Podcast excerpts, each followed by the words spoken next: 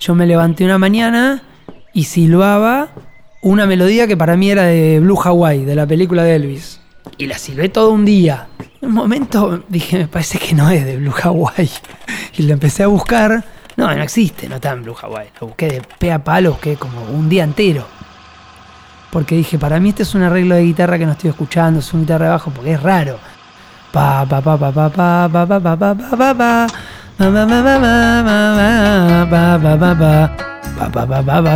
me salió así, la melodía me salió entera. Para mí estaba cantando algo hecho.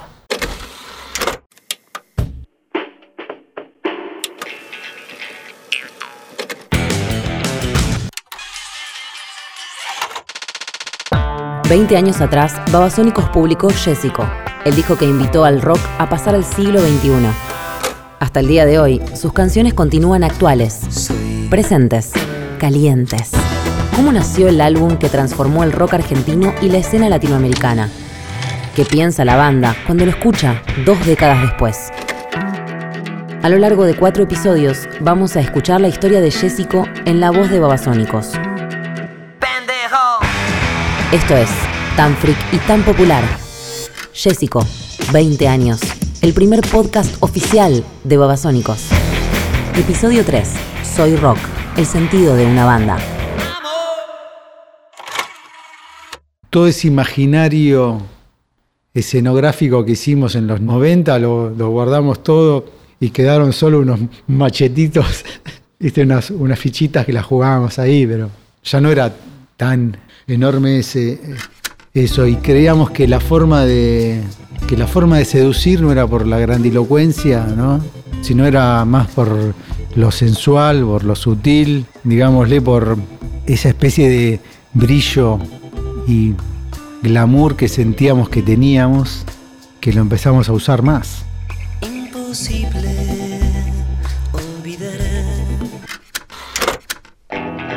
Soy Dárgelos. Hola, soy Mariano Roger. Soy Diego Tuñón. Soy Diego Castellano, Panza. Soy Diego Uma. Somos babasónicos.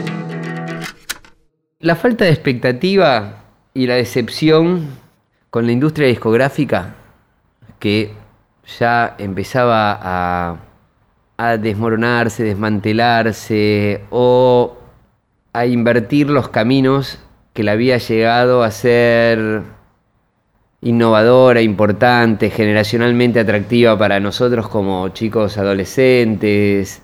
Eso en la tragedia en que la industria se convierte eh, ahora, ¿no? En un sistema que imita todo del capitalismo en su máxima concentración y que despoja a los creadores de, de la música. Los primeros gobiernos de la ciudad de Buenos Aires, que después pasan al gobierno nacional, empiezan a traer ideas sobre la gestión de cultura, mm, como ideas sobre la gestión de cultura, pero siempre en, el lado propagandístico, nunca fijándose cómo podía ayudar a, la formación de una industria cultural y a la multiplicación o a ser proactivo para que la industria de la música, o llamarlo como quieras, pueda pueda crecer, pueda desarrollarse, pueda reflejar el sentir de las épocas a través de las voces de los que no llegarían nunca a los sistemas de influencia si no fuese por la música, ¿no? Entonces creo que por ahí arranca. A principios de 2001, con el país encaminado a una crisis mayúscula, la gestión cultural del gobierno de Fernando de la Rúa continuó con una serie de shows multitudinarios en diversos puntos del país que organizaba desde el comienzo de su mandato. Babasónicos no, ya, lo, ya ve que tampoco le sirve el sistema de, de shows aislados que hacen el radicalismo en ese entonces. Después llamado La Alianza, y su, y su corrupción endémica, que son los mismos que ahora dieron la cara eh, en los gobiernos de Macri, en las mismas gestiones. Sí.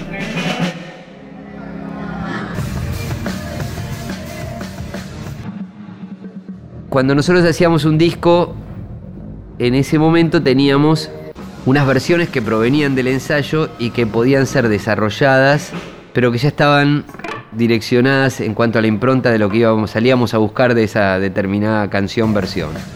Y Los Calientes, la versión fue, no la podíamos tocar antes, totalmente, la fuimos armando y después la fuimos eh, tocando, no teníamos Los Calientes toda desarrollada. Y ahí, por ejemplo, escuchando Napster es como cuando, no sé, Los Calientes era como una, un tema acústico, digamos, una balada. Y ahí de- descubro un, un pedazo de batería en una banda que ya ni existe.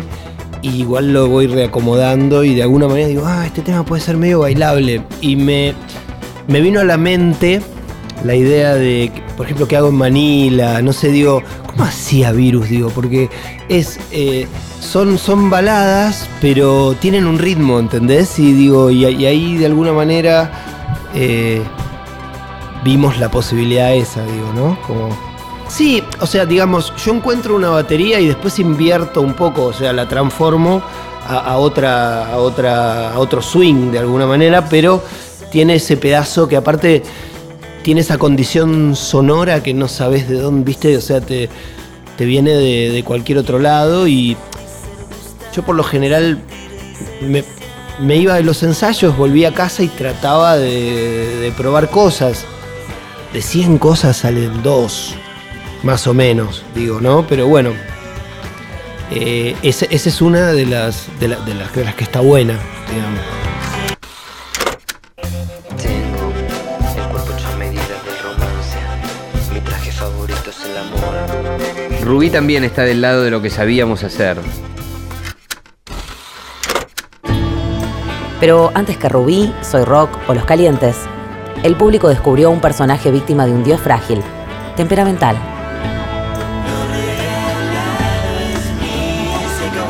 Pero esta me salió toda entera y después me salió lo regalado mío y se acabó y Adrián hizo todo el, el estribillo espectacular. Si bien el, el loco no lo ensayábamos, este, eh, partíamos sobre la base del demo que, que te- que sabíamos que iba para adelante. Nunca sabíamos que podía ser utilizado como simple.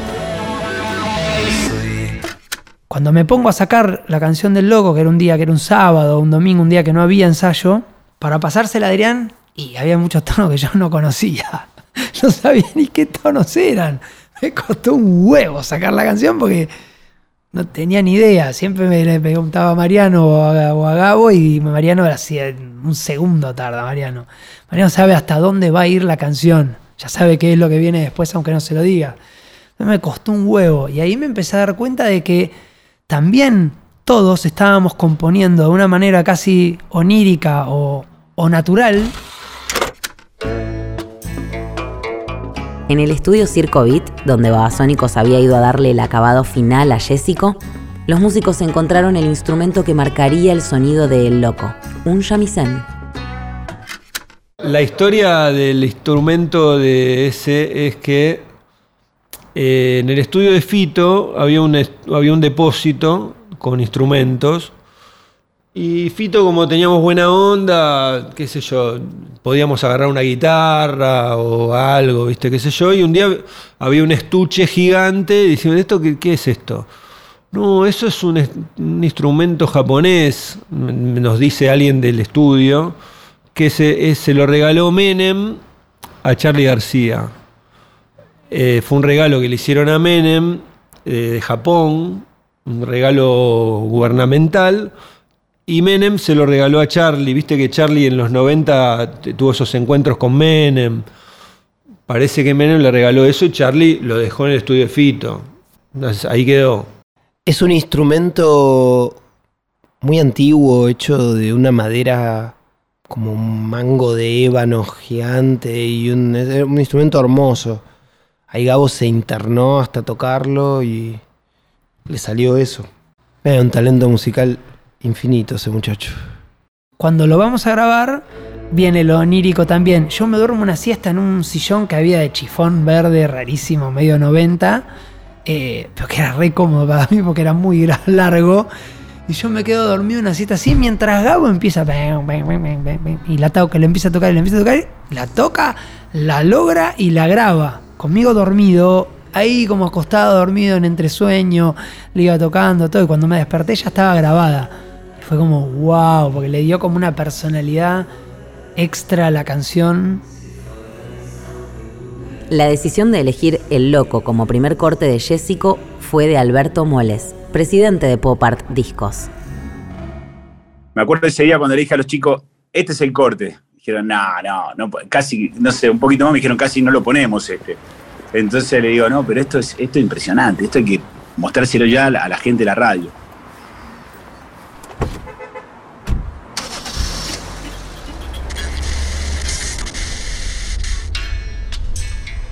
Imagínate que lo escuchás por primera vez en la radio y vas sonando cosas inter- internacionales, latinas, lo que sea, y escuchás esos soniditos dulces, esa melodía japonesa que tiene al principio. Cuando lo escuchás dos o tres veces ya te das cuenta que tiene la magia que no tiene otra canción de ese momento. Nunca me imaginé que el loco podía ser un tema que sonara en la radio, por ejemplo. Me parecía una cosa rarísima, como una decisión que no, no, no entendía cómo, cómo carajo pasaba eso. Y después terminó siendo un, un- un hit radial. Si ponías una radio pop y te sonaban tres temas latinos y de pronto te aparecía el loco, era como, te aparecía, era como de otro planeta, supongo. Ahí nomás causó sensación, rápido la radio, en vez de decir, bueno, lo probamos un par de veces, lo empezaron a poner cinco o seis veces por día durante toda la semana. Y yo creo que más o menos en, dos meses ya lo convertimos en uno de los hits eh, de la década, porque, porque bueno, sorprendió. Son esos, esos temas que meten una patada cuando entras eh, de corte de difusión y nadie lo entiende, pero cuando termina siendo un hit, todos querían que ese fuera el hit del momento porque, porque se enamoraban rápido de la canción. Como Jessico es un disco muy homogéneo, el tema que, que vos tenías que cortar tal vez era un tema que tenía que representarlo. No había un tema que pudiera ser un single hecho y derecho, digamos. Era el tema representativo. Para mí el más representativo del disco era Los Calientes. De hecho, Los Calientes fue el tercer single, en realidad, porque el segundo fue de Eléctrico, o me equivoco.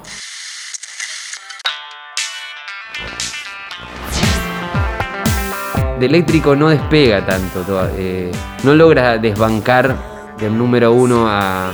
Sobreviven los dos en la radio, pero nunca lo, nunca lo pasa de eléctrico, sigue eh, loco más tiempo, hasta que sale como simple Los Calientes, y a partir de eso es donde no nos detenemos más de gira y el disco infame es parte de la, la gira de Jessico.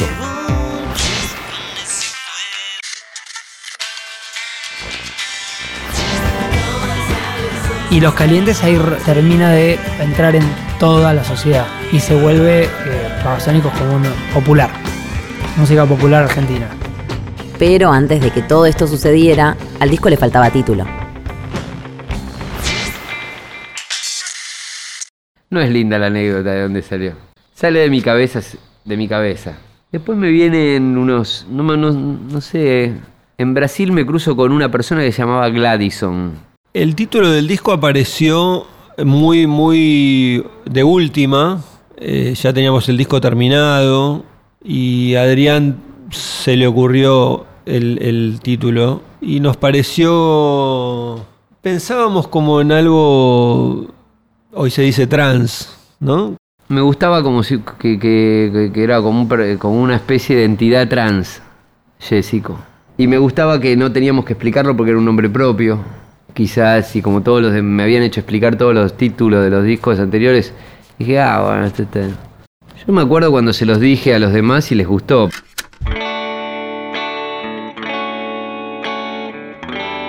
En el impacto de Jessico también tuvo que ver su tapa, diseñada por Alejandro Ross, quien ya había diseñado para la banda la portada de Miami. En general yo cuando pienso en las tapas las intento que sean contundentes porque como la tapa es lo primero que el oyente ve, el primer contacto del oyente con la música, entonces tiene que ser una imagen pregnante, fuerte, sintética, que diga, que tenga multiplicidad, de sentidos, que tenga, que tenga relato, Antes también nosotros nos ocupábamos de las tapas. O sea que también era algo que, que- que manteníamos dentro de nuestra órbita de control. ¿no? La música, las tapas, los videos. Tardamos un tiempo en poder, no sé cuál es la palabra, eh, descansar o confiar o, apreciar la idea del otro, del, de un externo de la banda, e inclusive que nos guste, que nos encante y que, que- que nos, que nos dé algo que no, nos, no se nos hubiera ocurrido a nosotros, porque estoy seguro que la tapa de Jessico no se nos iba a ocurrir a nosotros, se nos iba a ocurrir otra cosa. Y no, bueno, Ross siempre lo consideré un tipo mu- muy, muy lúcido. Ya con Miami, ¿no? Que la tapa es, es una cosa espectacular, es una obra de arte en sí misma, es hermosa. Y bueno, Jessico es como la continuación de eso. Fue discutida también la tapa dentro de, dentro de nosotros, porque es una tapa bastante discutible, ¿no? A, a libre interpretación. ¿Qué, es un cactus? Es un culo. ¿Qué, mierda?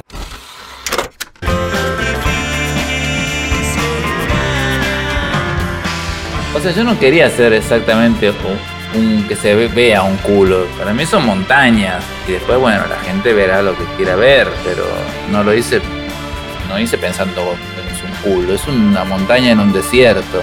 Y tiene esa forma, bueno.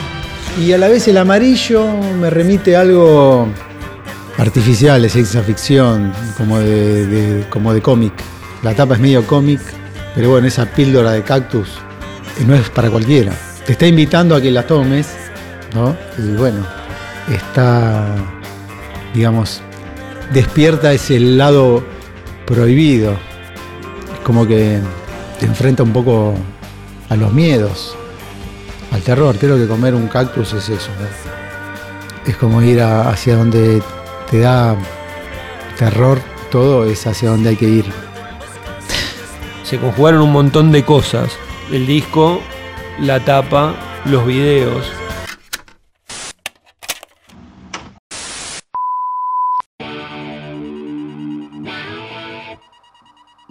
A partir de Jessico, Adrián Dargelos y Diego Uma dejaron de dirigir los videos de la banda.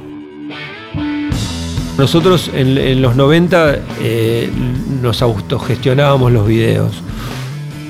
No, no confiábamos mucho en nadie, ¿no? Éramos más cerrados. Y en ese momento, para mí, en ese momento, en el fin de Miami, nos damos cuenta de un quiebre que existen jóvenes directores de, que tal vez hacen publicidad o cine que ya digamos, habían crecido con viendo nuestros videos autogestionados, ya en un MTV, ya con años de. y, que, y que podíamos liberarnos de alguna forma y entregar esa parte de nuestra obra que sea interpretada por otros. aunque el arte o la forma en las que nos vemos nosotros sigue siendo siempre propiedad y- intelectual de Babasónicos, sí sentimos que los videos tienen que pasar a ser otra cosa. Nuestros videos rotaban constantemente en, MTV, no sé, Music 21, Match Music. Era como todos los 90 nuestros videos dominaron las, las señales de cable a lo largo de toda América, desde México para abajo y también todo lo de habla hispana en Estados Unidos. Era como que sonábamos en toda América.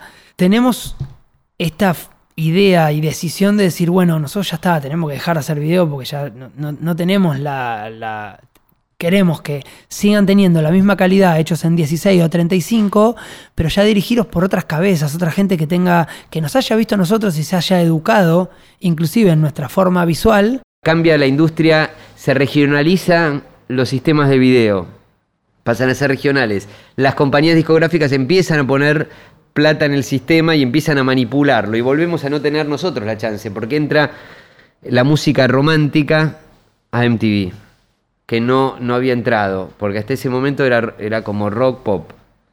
Y ahí entran los demás, entran de lleno la música comercial romántica. Entonces ya eso es pago, porque está bien, eran hit de radios impuestos por, por el sistema, por la payola paga. Pero ¿quién quería ver a, a eso si no tenía ninguna clase de... Era, era gente bailando nada más. Canta, haciendo playback y bailando.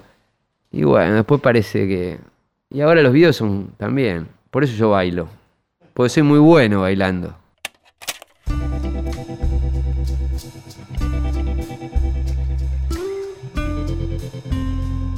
Los videos de Jessico impactaron de inmediato y también generaron polémica, en especial el de Ruby, que representaba a un varón masturbándose y que luego tuvo una contraparte femenina. Imposible olvidar tu talismán. Se sabía que se quería. Quería esa, esa clase de que quería un impacto, ¿no? El video buscaba también eso. Veníamos de un historial de videos prohibidos, viste, de ser siempre.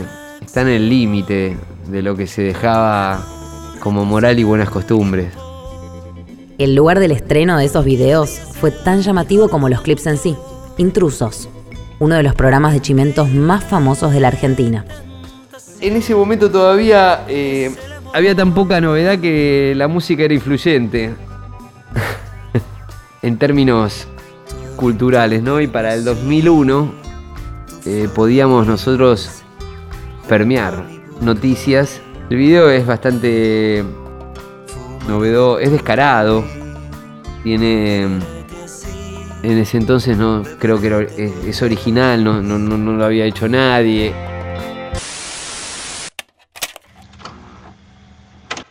También hay que aclarar que nosotros nunca pensábamos que iba a hacerlo, iba a pasar lo que pasó con Jessico, ¿no?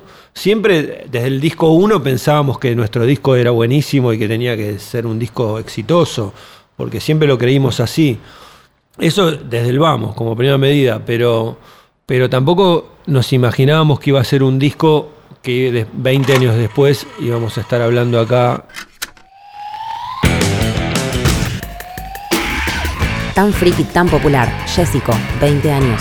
Es un podcast original de Babasónicos junto a Pop Art Discos, producido en colaboración con Posta. Por Babasónicos, Eduardo Roca y Marisa Arias. Por Pop Art, Esteban Costa y Hernán Castro. El diseño de arte y la portada de este podcast son de Alejandro Ross. Por Posta. Producción Guido Escolo. Guiones y entrevistas. Roque Casiero. Edición Nacho Ugarteche. Producción ejecutiva, Luciano Banchero y Diego del Agostino. Yo soy Sofi Carmona. Para saber más de Jessico y enterarte de las últimas novedades de la banda, seguí a arroba babasónicos en Instagram y Twitter. La historia de Jessico continúa en el próximo episodio. Escuchalo en Spotify.